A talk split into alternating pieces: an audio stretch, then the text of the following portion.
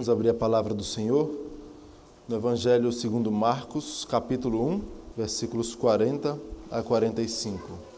Diz assim a palavra do Senhor. Aproximou-se dele um leproso, rogando-lhe de joelhos: Se quiseres, podes purificar-me. Jesus, profundamente compadecido, estendeu a mão, tocou e disse-lhe: Quero, fica limpo. No mesmo instante lhe desapareceu a lepra e ficou limpo.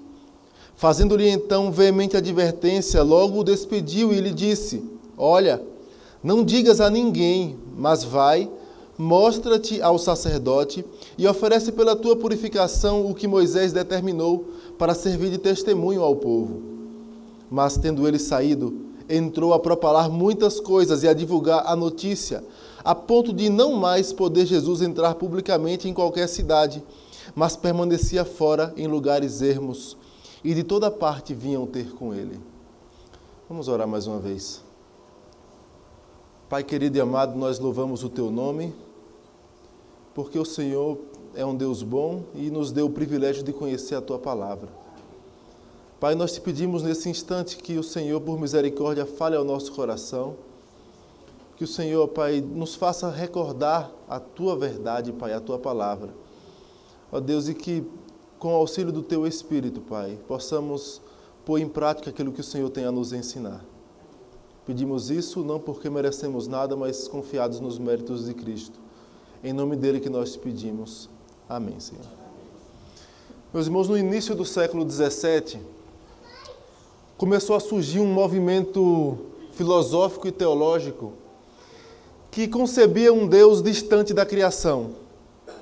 Um Deus que, segundo eles, teria criado todas as coisas de maneira perfeita, teria exercido grande poder na criação e, na sua soberania, teria escolhido deixar o mundo funcionar através de leis.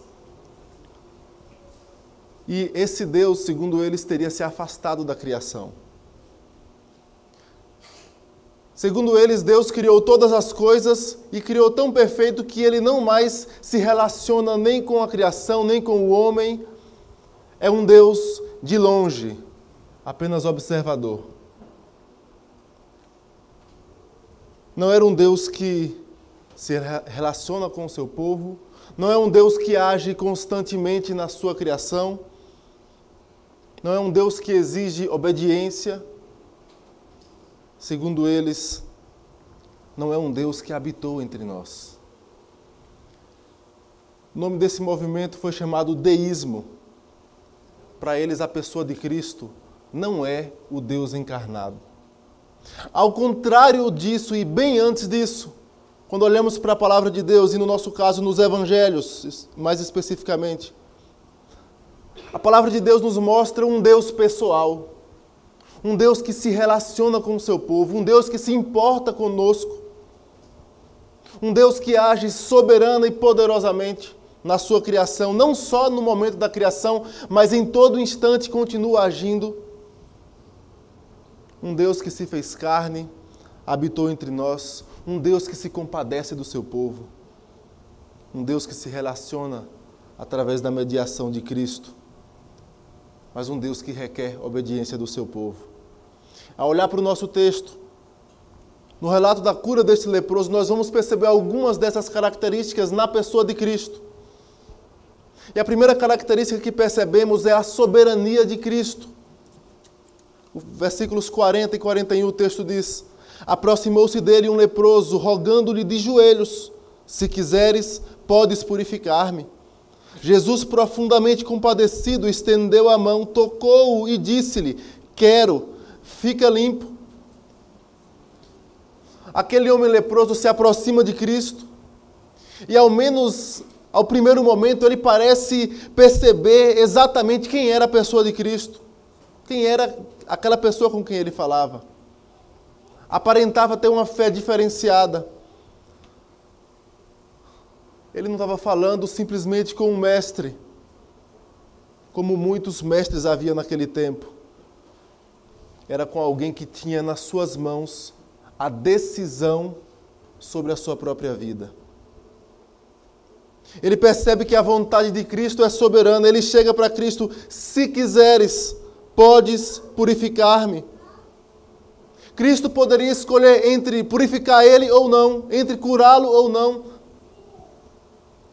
Cristo era soberano sobre aquela situação e ele aparentava reconhecer tudo isso. O evangelista Mateus, no texto em paralelo, diz que ele se aproxima de Jesus e o chama de Senhor. Senhor, Mateus capítulo 8, versículo 2. Ele de fato parece saber quem é Cristo. Talvez de ouvir falar, apesar de que o ministério de Cristo estava apenas começando e nesse momento, neste momento, é, é, provavelmente Jesus nem havia chamado os doze ainda para estar com ele, para segui-lo. Mas o fato é que ele se aproxima, chama-o de Senhor, lança-se em terra, põe o rosto no chão e roga-lhe, como um servo faz diante do seu Senhor soberano: Se quiseres, podes purificar-me, se quiseres. A resposta de Cristo àquele leproso foi positiva: Quero, fica limpo. Jesus mostra que ele tem toda a autoridade, mostra que a sua vontade é soberana porque Ele de fato é Senhor sobre todas as coisas. No livro do profeta Daniel, o rei Nabucodonosor, após a sua loucura, ele faz uma declaração acerca de Deus, acerca da soberania de Deus. Daniel capítulo 4, versículo 35, o texto diz: Todos os moradores da terra são por ele reputados em nada, e segundo a sua vontade, ele opera com o exército do, do céu e os moradores da terra. Não há quem, quem lhe possa deter a mão, nem lhe dizer: O que fazes? Deus é de fato soberano sobre todas as coisas. E o apóstolo Paulo, ao falar da pessoa de Cristo, diz que ele era Deus. Tende em vós o mesmo sentimento que houve também em Cristo Jesus, pois ele, subsistindo em forma de Deus, não julgou com usurpação ser igual a Deus. E ele continua: Antes, a si mesmo se esvaziou, assumindo a forma de servo, tornando-se em semelhança de homens e reconhecido em figura humana, a si mesmo se humilhou, tornando-se obediente até a morte e morte de cruz pelo que também Deus o exaltou sobremaneira e lhe deu o nome que está acima de todo nome, para que ao nome de Jesus se dobre todo o joelho nos céus, na terra e debaixo da terra, e toda língua confesse que Jesus Cristo é Senhor. Jesus Cristo é Senhor. Jesus Cristo é soberano. Jesus Cristo é o Rei dos Reis. A Escritura mostra, desde as profecias que apontavam para Cristo, que ele seria o Rei soberano. No Salmo 2, a Bíblia diz que o Messias regeria com um cetro de ferro. Salmo 110, 1 a 4, diz que ele governaria sobre os seus inimigos. Em Isaías 9,6 diz que o governo estaria sobre os seus ombros. Jeremias 23, versículos 5 e 6 diz que ele reinaria sabiamente com justiça e juízo. Zacarias capítulo 6, versículos 12 e 13 diz que exerceria domínio e sacerdócio. Seu reino se estenderia até as extremidades da terra. Ele é o rei soberano sobre tudo e sobre todos. Jesus Cristo é soberano. E apesar do leproso não entender exatamente quem era a pessoa de Cristo, estava o início, era o início do ministério de Cristo. Ele percebeu que ao menos Cristo tinha poder sobre a sua vida. Poder sobre a doença. Ele era soberano para escolher se curaria ou não. Porque ele tem os seus propósitos. A Escritura mostra isso claramente. Jesus Cristo é o Rei dos Reis. Ele é o Senhor dos Senhores. Ele tem todas as coisas na sua mão. Nada foge ao seu controle. Então, diante disso, meus irmãos, o que é que nos resta? Afirmamos que Deus é, que Jesus Cristo é o Rei dos Reis, que ele é o Deus encarnado, soberano sobre a nossa vida nos resta a atitude de servos, de humildade. de submissão ao seu senhorio, de conformidade com a sua vontade, porque ela é boa, agradável e perfeita. Mas a questão é que, porque afirmamos crer na soberania de Deus, e quando a crise os problemas chegam à nossa porta, o nosso coração tenta agir como se nós fôssemos os soberanos. Porque tantas vezes somos murmuradores, inconformados, porque tantas vezes resmungamos como crianças, porque tantas vezes queremos tomar as rédeas da situação. Precisamos, meus irmãos, descansar em Cristo. Mesmo quando Ele diz não. Mesmo se Ele dissesse, não quero que você fique limpo para aquele leproso. Jesus é soberano. A cura daquele leproso evidencia a soberania de Cristo. E Ele mesmo nos deu o exemplo na sua oração. Seja feita a tua vontade. Em primeiro lugar, percebemos a soberania de Cristo. O texto diz no versículo 41: Jesus, profundamente compadecido, estendeu a mão, tocou e disse-lhe: Quero, fica limpo. Observe a cena. Um leproso, alguém totalmente marginalizado por conta da sua doença, alguém que não poderia sequer tocar em alguém, se aproximar, teria que vir e gritar imundo, imundo, para que ninguém o tocasse. Se aproxima de Cristo, se põe de joelhos. O evangelista Lucas diz que ele lança o rosto em terra, em sinal de humildade, como alguém que pede misericórdia, alguém que recorre à compaixão de Cristo. Esta é a segunda característica que percebemos: a compaixão. E ele encontra isso na pessoa de Cristo e vemos isso em dois detalhes. O texto diz: Jesus, versículo 41, profundamente compadecido. Profundamente compadecido. Jesus se condoeu com a dor daquele leproso. Ele demonstrou que de fato se importava com a dor do leproso. E isso não era uma atitude extraordinária ou algo casual na vida de Cristo, era uma característica dele. Ele é Deus longânimo, compassivo, grande em misericórdia. Em vários outros textos, os evangelhos e as cartas mostram que em Cristo encontramos compaixão. O próprio evangelista Marcos, no capítulo 6, versículo 34, diz assim: ao desembarcar, viu Jesus uma grande multidão e compadeceu-se deles, porque eram como ovelhas que não têm pastor. Jesus era, tomado de compaixão porque faz parte do seu caráter, a compaixão. Mas o segundo aspecto da sua compaixão é que, primeiro, não era apenas uma compaixão interior que ele sentia e ficava nisso. A compaixão dele era vista em atos em atitudes. O texto diz: Jesus, profundamente compadecido, estendeu a mão, tocou e disse-lhe: Quero, fica limpo. Jesus poderia simplesmente dar uma ordem: Fica limpo, quero, fica limpo. A sua ordem era suficiente. Ele é o Verbo de Deus, haja luz o princípio da criação, ele poderia apenas curá-lo com a sua palavra, mas ele estende a mão e toca no leproso. Toca em alguém intocável.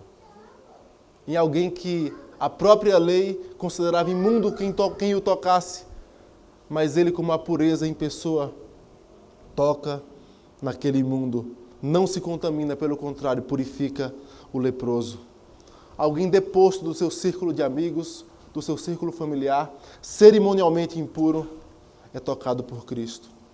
Cristo foi alguém que tocou no ouvido do surdo, tocou nos olhos do cego e toca no intocável para purificar-lhe. mostrando sua compaixão. Meus irmãos, Cristo não está distante do seu povo. Deus não criou o mundo e deixou seguir com leis.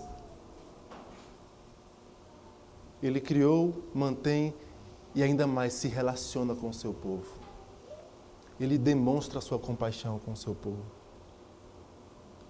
A Escritura diz que o Messias era desprezado e o mais rejeitado entre os homens, homem de dores e que sabe o que é padecer, e como um de quem os homens escondem o rosto, era desprezado.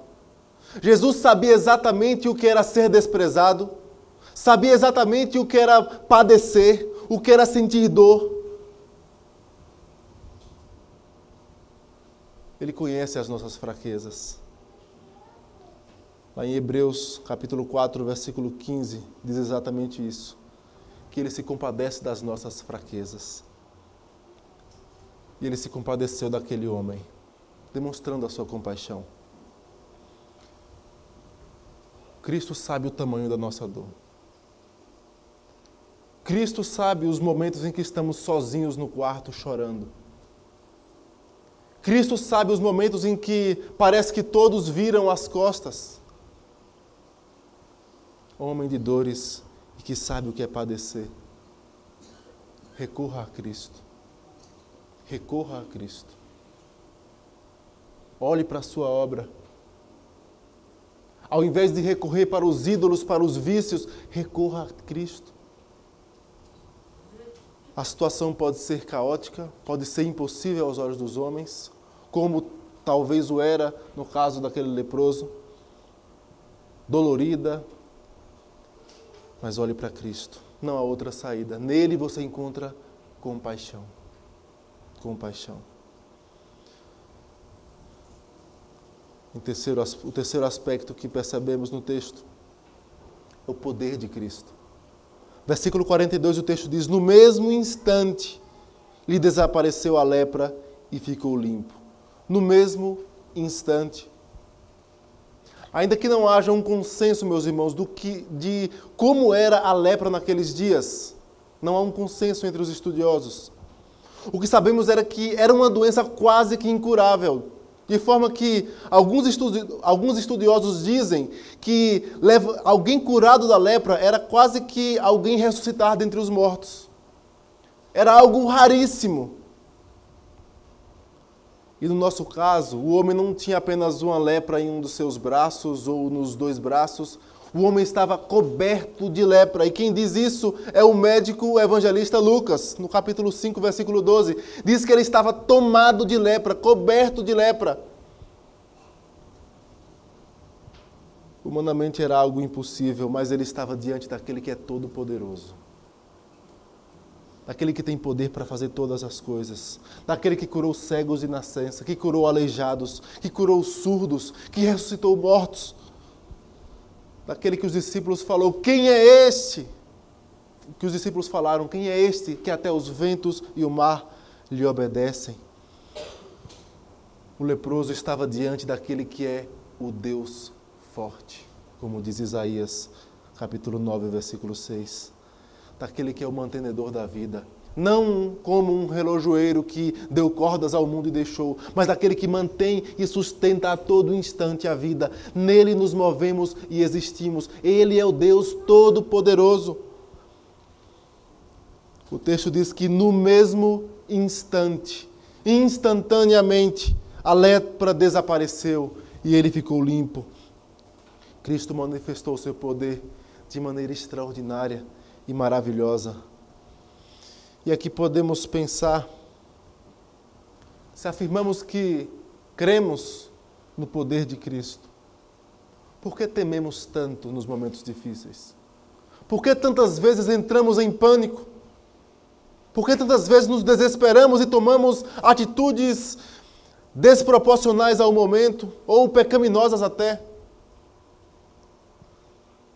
Afirmamos que Ele é soberano, afirmamos que nele encontramos compaixão, afirmamos que ele é poderoso, mas tantas vezes andamos ansiosos. Enquanto a palavra de Deus diz que ao invés da ansiedade devemos buscar em primeiro lugar o seu reino e a sua justiça, e as demais coisas nos serão acrescentadas. A Bíblia diz que Ele é poderoso para nos dar infinitamente mais do que tudo quanto pedimos ou pensamos. E ainda o irmão de Jesus Cristo, Judas, na sua carta, diz que ele é poderoso para nos guardar de tropeços e nos apresentar imaculados diante da sua glória. Jesus Cristo é o Deus forte prometido pelo profeta Isaías. Ele é o Deus todo-poderoso. Finalmente, meus irmãos, o texto nos mostra soberania, nos mostra a compaixão de Cristo, nos mostra o poder de Cristo. Mas diante de uma ordem dada por esse Cristo, o leproso desobedece.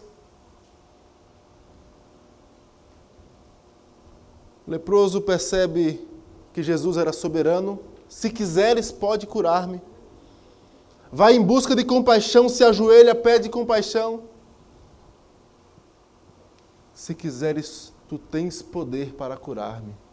O leproso reconhece tudo isso, ao menos de lábios, mas diante da ordem de Cristo ele desobedece. Versículos 43 a 45, o texto diz: Fazendo-lhe então veemente advertência, logo o despediu e lhe disse: Olha, não digas a ninguém, mas vai, mostra-te ao sacerdote e oferece pela tua purificação o que Moisés determinou para servir de testemunho ao povo. Mas tendo ele saído, entrou a propalar muitas coisas e a divulgar a notícia, a ponto de não mais poder Jesus entrar publicamente em qualquer cidade, mas permanecia fora, em lugares ermos, e de toda, e de toda parte vinham ter com ele. O texto diz que Jesus advertiu com ênfase: não digas a ninguém o que aconteceu aqui. Ao invés disso, vai até o sacerdote, apresenta a oferta que a lei estabelece. Lá em Levítico 14, versículos 1 a 7, o texto diz que ele deveria levar duas aves limpas e o sacerdote faria o sacrifício de uma delas com sangue, colocaria na outra, é, é, aspergiria na outra e essa seria solta. E sete vezes o sangue era aspergido por ele, para que servisse de testemunho pela sua purificação. Bastava isso. Isso seria o testemunho para o povo mas ele desobedece a Cristo. E o texto não deixa claro, mas há indícios de que ele sequer fez isso. E ainda desobedeceu e foi e saiu espalhando a notícia. De forma que Cristo não podia mais entrar naquelas cidades e ficava do lado de fora. O texto não nos diz o porquê de Cristo não permitir que ele divulgasse, mas possivelmente era pelo mesmo motivo pelo qual ele negou quando Maria, em Caná da Galileia, queria que ele fizesse algo público. Ainda não é chegada a minha hora. A questão, meus irmãos, é que não adianta você dizer que crê na soberania de Deus. Não adianta você pensar que nele você encontra compaixão, que ele é o Deus Todo-Poderoso, mas se você vive em desobediência, E muitas vezes usamos a desculpa da compaixão dele para desobedecer. Nele eu encontro compaixão, perdão, misericórdia. E usa da graça para pecar ainda mais. Meus irmãos, lembre-se, você pode até receber benefícios divinos como aquele leproso recebeu. Mas isso não é sinal de que Deus está se agradando da sua vida. Não é um sinal necessário que ele está se agradando de sua vida. A palavra dele diz, ele mesmo fala: Deus faz nascer o seu sol sobre bons e maus. Mais uma vez, Judas diz na sua carta: Quero, portanto, recordar-vos, embora já estejais bem informados sobre tudo isso, que o Senhor libertou um povo do Egito. Contudo, mais tarde, destruiu todos os que não creram. Receber o benefício divino não necessariamente é um sinal de que Ele está se agradando de sua vida. Deus não criou, meus irmãos, o universo, os homens e os deixou a cargo de leis e destino. Deus é um Deus que se relaciona com a sua criação. Deus é um Deus que se importa com o seu povo. É um Deus que, mesmo sendo poderoso, soberano, é um Deus compassivo. Mas é o justo juiz que requer a obediência do seu povo. Tende em vós o mesmo sentimento que houve também em Cristo. Pois ele, subsistindo em forma de Deus, não julgou com usurpação ser igual a Deus. Antes, a si mesmo se esvaziou, assumindo a forma de servo, tornando-se em semelhança de homens e reconhecido em figura humana, a si mesmo se humilhou, tornando-se obediente até a morte e morte de cruz. Conhecer teologia, conhecer a Escritura é muito bom e devemos fazer isso. Mas é contradição não viver o que aprendemos na teologia, na Escritura. Que Deus nos abençoe e nos ajude a viver em obediência à Sua palavra. Amém.